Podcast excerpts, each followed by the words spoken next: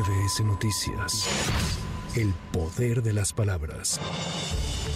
La Auditoría Superior de la Federación detectó que el programa Jóvenes Construyendo el Futuro sigue acumulando irregularidades en su operación, pues en 2022, en lugar de entregar apoyos por un monto de 5.1 millones de pesos a las personas a las que va dirigido, pagó a 242 beneficiarios identificados como trabajadores de dependencias públicas. Asimismo, no se reportó la pérdida de 355 tarjetas bancarias en las que se deposita el apoyo a beneficiarios, esto para que el Banco del Bienestar las cancelara.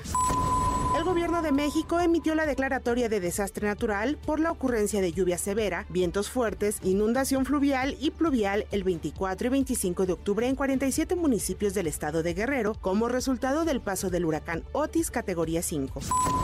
La destrucción provocada por el paso del huracán Otis en el puerto de Acapulco Guerrero es un llamado de alerta sobre los efectos que el cambio climático tiene en la intensificación de ciclones alrededor del mundo. Así lo aseguró este jueves la secretaria de Relaciones Exteriores, Alicia Bárcena. Durante su participación en el Foro de Inversión Responsable realizado en Washington, la canciller afirmó que las altas temperaturas de la superficie del Océano Pacífico, registradas este año, están detrás del por qué Otis pasó de ser una tormenta tropical a un huracán categoría 5 en solo unas horas. En México hemos recién sufrido el peor huracán de nuestra historia en Acapulco, un huracán con categoría 5 que ha asolado esta maravillosa zona turística. Eso ya es un llamado de alerta, ya nos dice los desafíos que nos esperan. Cambio climático, un huracán que creció y que llegó a categoría 5 en cuestión de horas. Esto se debe al calentamiento de los océanos. Tiene efectos muy intensos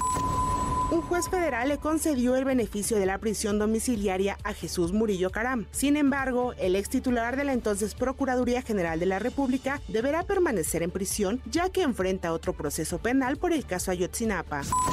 Cooperativa La Cruz Azul celebró su 92 aniversario en un acto donde se reafirmó el compromiso de la empresa con México y con el cooperativismo. En el evento se recordó a los 192 fundadores que en 1931 lucharon por conservar su fuente de trabajo. Esa batalla permitió que la empresa se transformara en una cooperativa. En la actualidad La Cruz Azul vive un proceso de refundación en el que buscan recuperar los principios y valores cooperativos que les permitan crecer como empresa y seguir dando bienestar a las comunidades. です。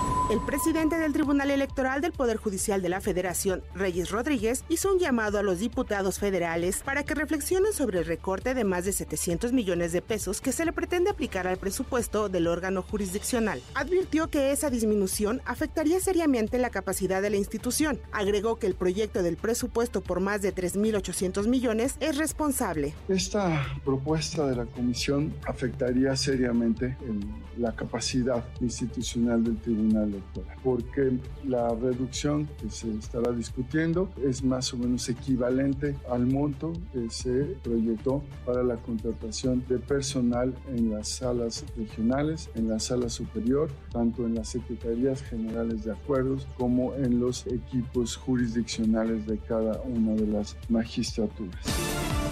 El Instituto Nacional Electoral informó que con corte el 31 de octubre, 36.810 conacionales que radican en el extranjero solicitaron su registro para participar en la jornada electoral. También detalló que los países con el mayor número de registros son Estados Unidos, Canadá y España.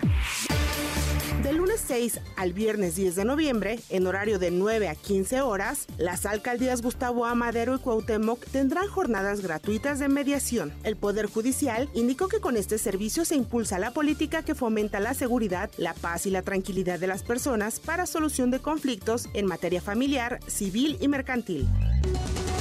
En Juchitán, Oaxaca, el centro de movilidad migratoria se encuentra rebasado por personas de diferentes nacionalidades que han llegado al istmo de Tehuantepec desde Chiapas. Son alrededor de 6.000 migrantes que esperan poder comprar boletos de autobús para avanzar en su camino y llegar a la Ciudad de México. Por otra parte, en Huixtla, Chiapas, la caravana de miles de migrantes que ahí se encuentran se manifestaron este jueves y como medida de presión para pedir formularios migratorios a las autoridades mexicanas, nueve de ellos se cosieron los labios. De Nezahualcóyotl y Chimalhuacán, en el Estado de México, la tarde de este jueves un puente peatonal colapsó, dejando al menos 13 heridos que fueron trasladados a hospitales cercanos. Para MBS Noticias, Anaí Cristóbal. MBS Noticias. El poder de las palabras.